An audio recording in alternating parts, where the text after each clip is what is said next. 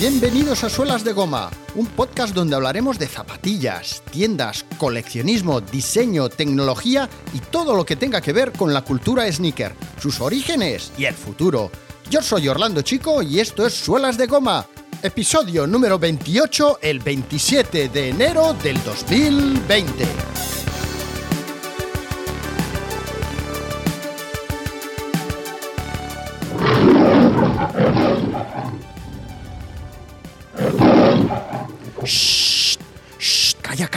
Comienza la peli. 25 de noviembre de 1975. Rocky disputa un combate de poca monta en un pequeño gimnasio de la ciudad. Le pagan menos de 5 dólares por velada y para ganarse la vida, ya que no consigue hacerlo dedicándose al boxeo, se dedica a cobrar los créditos impagados de un prestamista de Filadelfia. Rocky, escrita y protagonizada en el 76 por Sylvester Stallone y dirigida por John Avildsen, es la historia de Rocky Balboa, un boxeador italo-estadounidense de clase baja en búsqueda del sueño americano al que le surge la oportunidad de su vida cuando le proponen combatir por el título de los pesos pesados.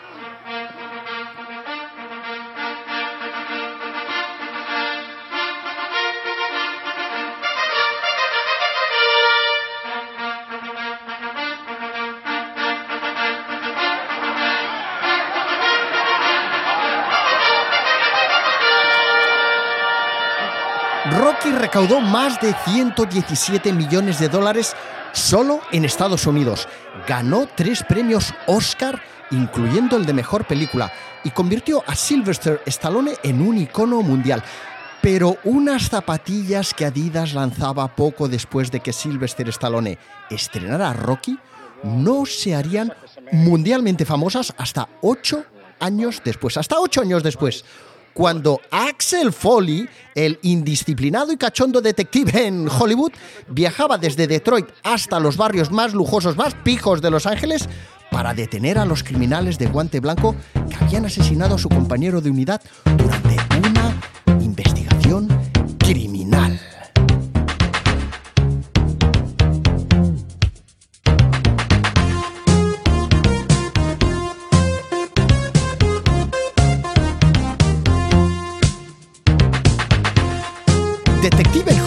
Beverly Hills Cop en la versión original lanzó al estrellato internacional a Eddie Murphy.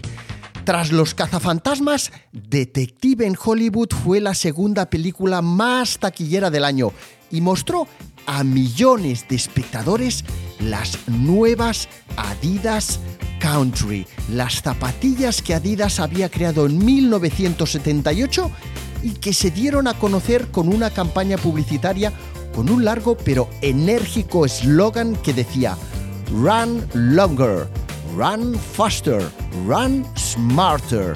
Corre durante más tiempo, corre más rápido, corre más inteligentemente. Las country tenían y siguen conservando un aspecto espigado que transmite velocidad, confeccionadas para un uso deportivo en nylon, con tan solo un pequeño refuerzo de piel en la puntera y en el talón o enteramente producidas en piel para el invierno, para el fresquete. Eran y siguen siendo unas zapatillas de carácter rebelde, pero con un aspecto sport mmm, very cool, elegante, tan adecuadas para correr cortas distancias como para vestir casual. Y eso probablemente es lo que le gustó a Axel Foley cuando las vio en un escaparate de Detroit dijo, estas serán las zapatillas que me servirán para entrar en una galería de arte de lujo, para saltar muros o para correr entre coches persiguiendo a unos maleantes, a unos traficantes de arte. Y tal vez ni un policía como Axel Foley ni un aficionado al running fueran personas a las que les gustara invertir su tiempo jugando a los videojuegos. ¿Estoy de cachondea?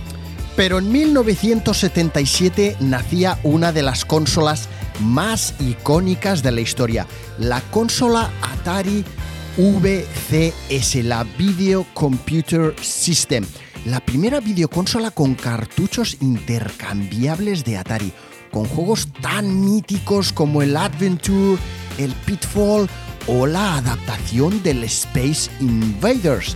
Fue la primera consola de éxito global con ventas superiores a los 30 millones de unidades, pero pasó a la historia también siendo recordada por haberse extinguido en gran parte debido al videojuego de la película ET el extraterrestre. Todo comenzó 35 años atrás.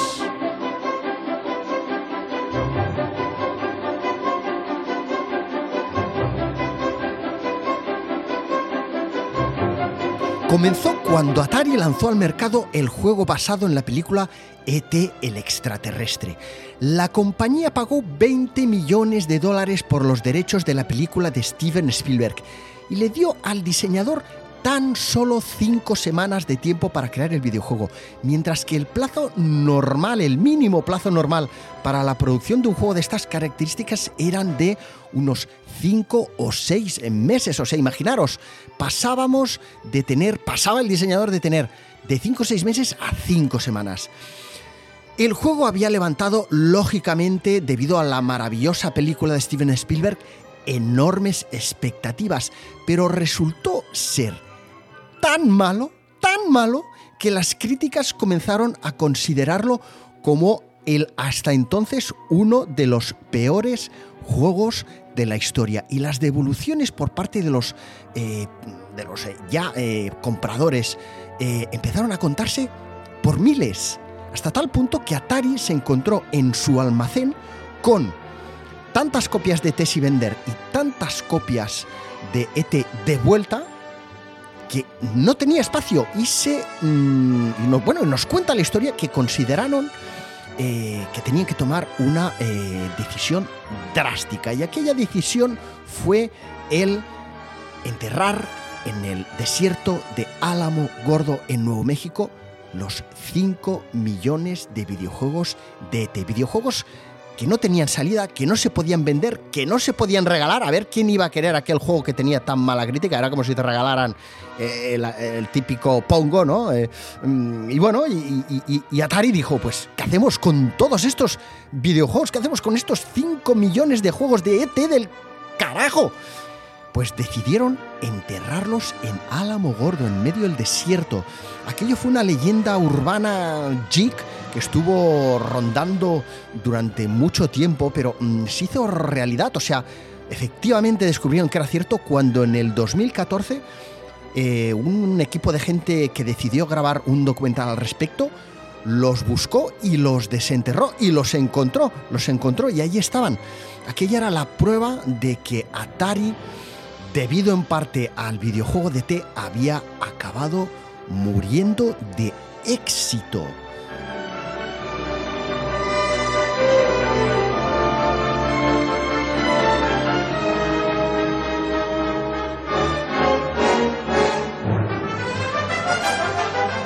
Justo un año después de que Atari lanzara su videoconsola eh, Video Computer System, la VCS, en el 78, Adidas desarrollaba por primera vez una nueva línea de ropa de moda inspirada en el tenis, pensada para jugar, como no, pero también pensada para vestir casual, con diseños y colores pasteles suaves, con contrastes llamativos, con su impecable trébol bordado y sus famosas Three Stripes, sus tres rayas. Una colección que nacía respaldada en exclusiva por la Asociación de Profesionales del Tenis, con grandes figuras de aquel deporte como caras visibles de la colección.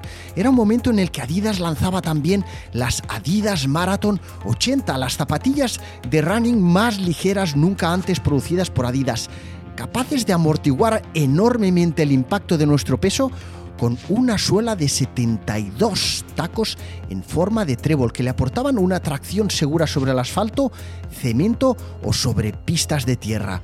Y una historia muy chula sobre las Adidas Marathon, que curiosamente tenía 72 tacos en forma de trébol, cuando precisamente el trébol fue presentado en sociedad en 1972, eh, es cuando nació el logo de Originals, eh, pues eh, nos sitúa en la maratón de Nueva York de 1978. La historia de la que os hablo es cuando la atleta noruega Gret Waits, que estaba patrocinada por Adidas, ganó la que sería la primera de sus nueve victorias consecutivas de la Maratón de Nueva York, calzando en aquella ocasión eh, las Adidas Maratón, las de la suela con los tréboles, con los 72 tréboles y estableciendo un nuevo récord mundial que conseguiría que aquellas fueran consideradas como unas de las mejores zapatillas para corredores profesionales y populares de los primeros años 80. A puertas de los años 80 ya eran muchos los corredores populares los que disfrutaban de su tiempo libre practicando el running o, el jogging, que era como en aquel momento se le conocía. Y ya era sabido por todos o casi todos que el cuerpo de un eh, corredor recibiría muchas palizas a lo largo del tiempo. De modo que, aunque Adidas seguía teniendo principalmente en mente, principalmente en consideración a los deportistas europeos que solían correr eh, habitualmente sobre pistas de tierra y no sobre eh, asfalto o cemento como los americanos, y aunque inicialmente su objetivo no era crear zapatillas con mucha amortiguación, en el 79 lanzaron al mercado las Long Distance Runner, las LDR, unas zapatillas con unas suelas de doble densidad que combinaban EVA y poliuretano.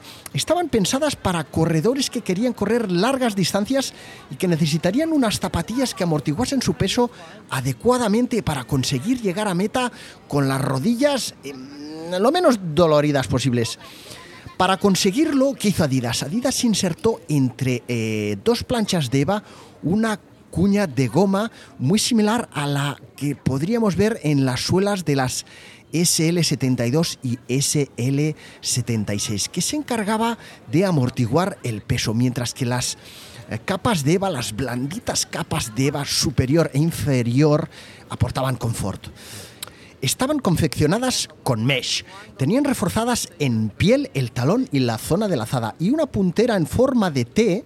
Eh, cuando decimos en forma de T es porque cuando las miras desde arriba hacia abajo, cuando te miras los pies desde arriba, eh, ves como que tienen más o menos una forma de T. Pues bueno, esta puntera en forma de T estaba doblemente reforzada eh, con una puntera de goma que subía desde la suela hacia arriba para proteger la puntera de los dedos. ¿eh? Es la típica suela que no acaba abajo, sino que sube un poquito más hacia arriba y que con el tiempo es la típica puntera de goma que se acaba despegando y acaba quedando un poquito ahí en plan, eh, estas zapatillas ya son viejunas, a ver si las cambiamos. Bueno, eran unas zapatillas mm, ventiladas, ventiladas, ¿eh? ¿eh? podían presumir de ser unas zapatillas fresquitas, con una amortiguación poderosa y unas suelas con un excelente grip sobre, ojo, terrenos mixtos. Las Adidas LDR, las Long Distance Runner, eran las estrellas de la larga distancia de Adidas y llegaban para combatir frente a frente con las Long Distance Vector de Nike.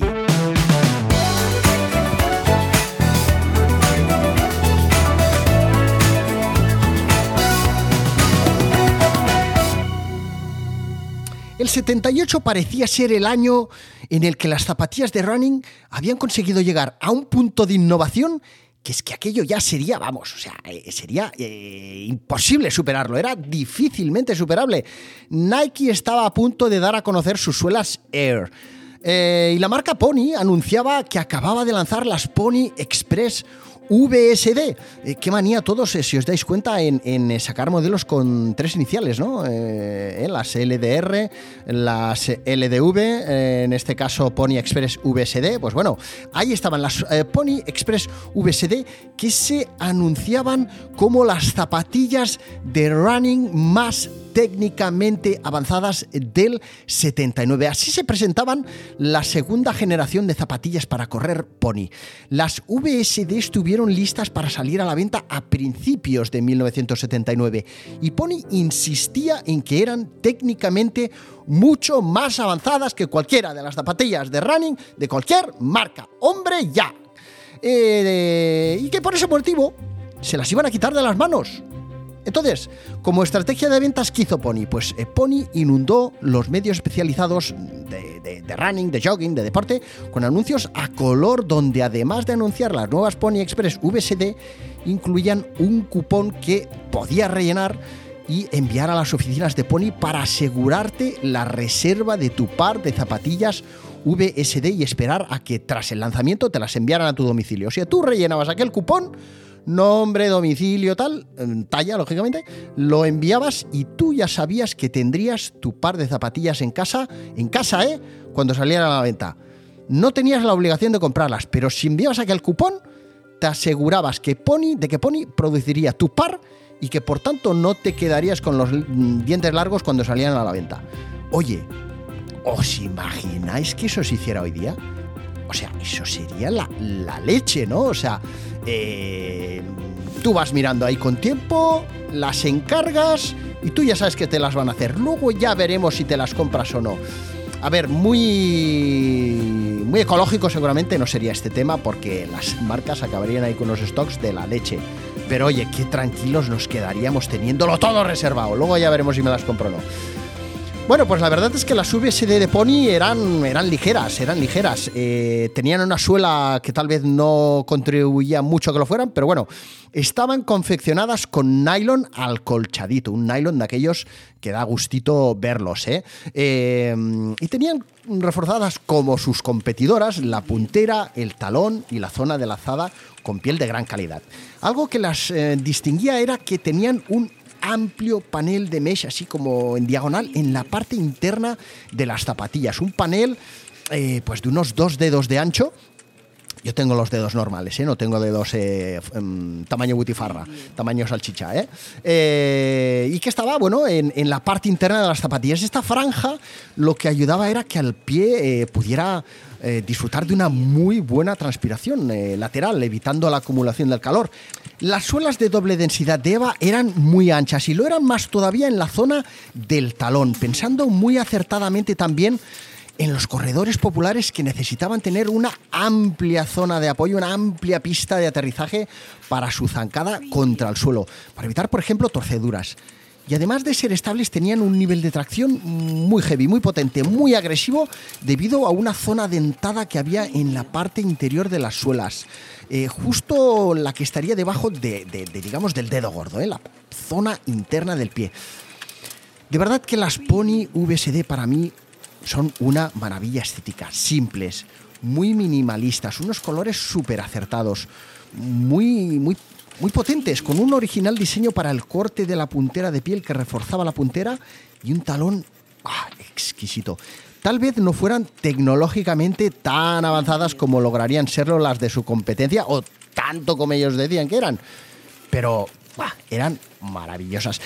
Y en el 79 llegaban también las New Balance 355. Las New Balance Trail 355, muy similares a las 320, pero con la diferencia de que contaban con las suelas de caucho de carbono de alta calidad Nora Tough, unas suelas espectaculares diseñadas para entrenamientos en carreteras, pistas o campo a través con una durabilidad extraordinaria.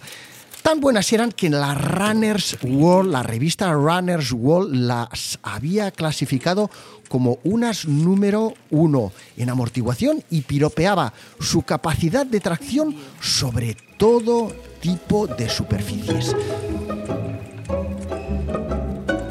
y corrieras sobre la superficie, que corrieras hasta entonces, hasta finales de los 70, lo normal, lo acostumbrado había sido salir a correr con amigos e intentar charlar mientras se corría, ¿eh?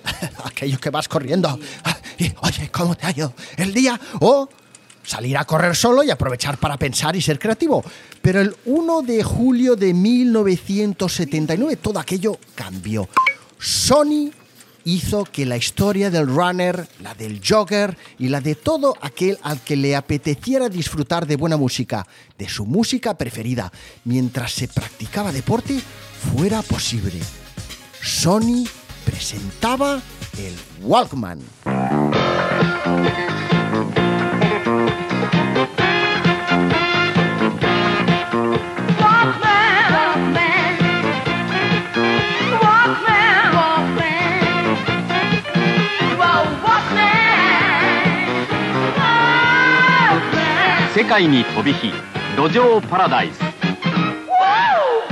El Walkman Fue el primer aparato portátil que nos permitiría escuchar cintas de cassette. ¡Oh, cintas de cassette. Y más tarde también la radio. En aquel momento todavía no se podían escuchar podcasts. Se vendieron 30.000 unidades en tres meses, todo un éxito en aquel momento, y consiguieron que ya para el resto de nuestras vidas mucha gente no concibiéramos, no quisiéramos salir a correr o a practicar deporte sin un aparato reproductor de música, sin nuestra música favorita. El Wallman lo consiguió a finales de los 70 y hoy día eh, todos estamos saliendo a correr o a practicar deporte habitualmente eh, pues con un smartphone o con un Apple Watch, los más afortunados. Los aficionados al running y a la tecnología estaban extasiados.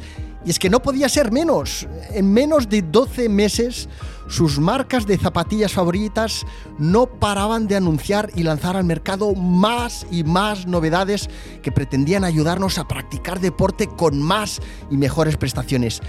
Y aquel año fue también el año en el que Adidas sacaba las Kegler Super, unas zapatillas de running que Adidas diseñó para que el corredor pudiera customizar la dureza de la amortiguación a su gusto. Las Kegler se entregaban en una caja que contenía una bolsita con varios tubos alargados de goma de colores, los famosos elastómeros.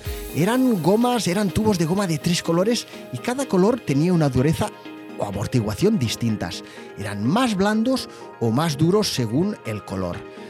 El invento consistía en que tú, con la ayuda de una llave que también incluía Adidas en el pack, insertaras en la suela los tubos amortiguadores que consideraras más apropiados para tu carrera y los intercambiaras siempre que quisieras. Aquellos tubos iban insertados en una suela de goma, de modo que aunque algo harían, la amortiguación no variaba enormemente. Pero fue una idea que llamó mucho la atención a los corredores y que de hecho aún hoy día sigue vigente en las colecciones de Adidas, aunque no ya como una zapatilla tecnológicamente avanzada, sino como un detalle decorativo retro geek eh, muy cool. Y es que las Kegler, las Kegler tenían una silueta fantástica. Os hablé de ellas en el programa Aquellas zapas y sus locos cacharros. ¿Os acordáis? ¡Sí, hombre! Junto con las Adidas Micro Pacer, las Reebok Pam, las Nike Air Command Force, las Pressure, las Pumatis. Bueno, habían un montón de zapas eh, que en su momento eh, importaron, eh, importaron, aportaron ideas novedosas al mercado, aunque un poco locas. Ahora bien, de las que no os hablé fueron de las Night Jogger, las zapatillas que Adidas lanzó también y llevamos ya unas cuantas en el 79. Las primeras zapatillas para correr de noche, con materiales fluorescentes en el empeine y las tres bandas y reflectantes en los talones. Las primeras zapatillas de running que brillarían en la oscuridad, perfectas para ser visibles, diseñadas especialmente para correr atravesando la jungla de la ciudad hasta llegar a las carreteras, con gruesas entresuelas para amortiguar la zancada sobre asfalto y confeccionadas en piel de gran calidad para ser capaces de transpirar en la medida de lo posible, pero sobre todo para mantenernos a salvo de las inclemencias y del frío nocturno, y con una puntera y un talón protegidos por la goma de las suelas dentadas que nos permitirían apoyar el pie sin miedo a impactar o a rozar nuestros deditos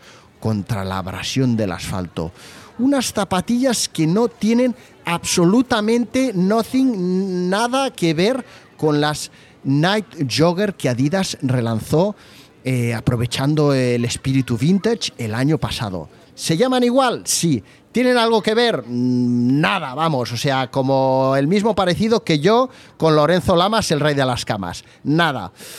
Pero bueno, los corredores de finales de los 70 no cabe duda que tenían nuevas tecnologías en sus pies, nuevos materiales, nuevos colores, ¿eh? que venían de una época que era todo más soso que el que, vamos, que, que, la lechuga.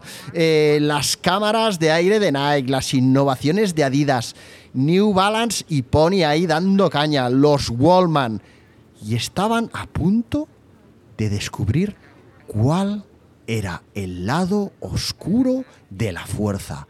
Se estrenaba Star Wars.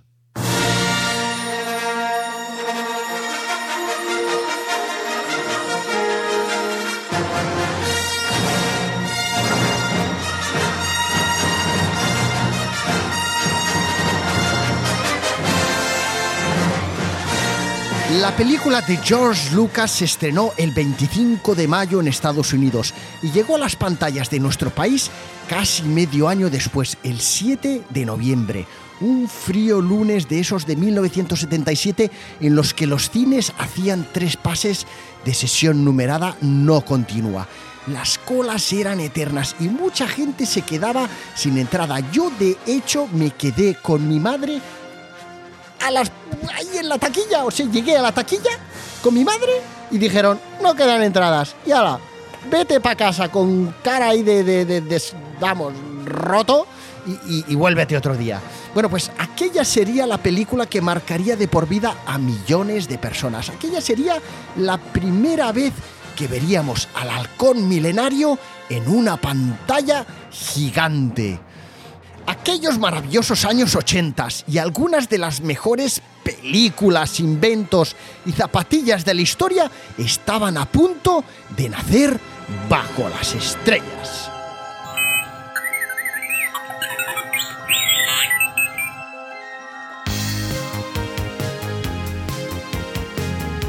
Gracias por haberle dado al play y escucharme desde donde sea que me estés escuchando. Si te gusta Suelas de Goma, suscríbete y dame tu feedback en Apple Podcast con una valoración 5 estrellas y un comentario. Si me escuchas desde iBox, Spotify u otras, dale al like y deja también tu comentario. Puedes unirte a nuestro Instagram y al canal de Telegram desde suelasdegoma.fm. Y recuerda, tu apoyo es vital para que el podcast pueda seguir progresando y yo creando nuevos programas.